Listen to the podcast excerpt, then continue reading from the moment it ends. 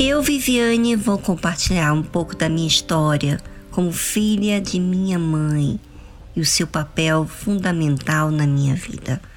Como eu cresci com lábio leporino e palato fendido, tive muitas dificuldades na minha fala. Não sabia que falava apenas as vogais das palavras, até ir para a escola. Na escola, eu era rejeitada. Na escola, não tinha nenhuma amizade.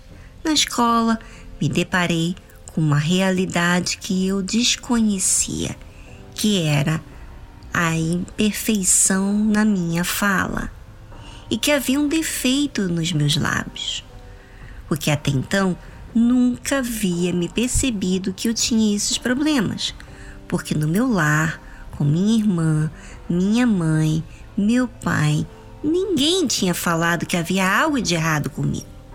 Então, somente depois que eu comecei a ir para a escola que fui mudando minha forma de ser. De uma menina que não via problema em nada, passei a ver problemas. Passei a ser uma irmã mais egoísta, uma filha mais teimosa, insistente naquilo que eu queria. Minha mãe não sabia o que acontecia na escola comigo. Eu passava tudo na escola como parte da vida que eu tinha que passar. Não sabia que eu podia contar com os meus pais para pedir ajuda. Então, a minha reação a tudo aquilo era de uma reação super egoísta. Queria que tudo fosse primeiro para mim, o melhor para mim. Em outras palavras, sufocava toda a minha família com exigências que nem eles mesmos entendiam.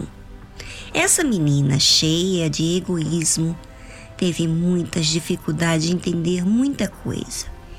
E o que fazia minha mãe com tudo isso? Ela não sabia o que estava acontecendo comigo. Então, ela falava muito com a minha irmã mais velha que me compreendesse, porque eu passava por muitas cirurgias, ficava mais irritada devido às anestesias. E assim foi. Minha irmã sempre ia cedendo por minha causa. E os meus problemas aconteciam de forma interna, porque eu não sabia colocar para fora para minha mãe me ajudar.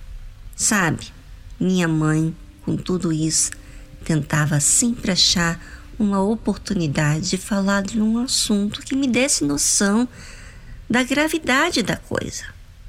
Como ela era presente, ela sabia das minhas inclinações.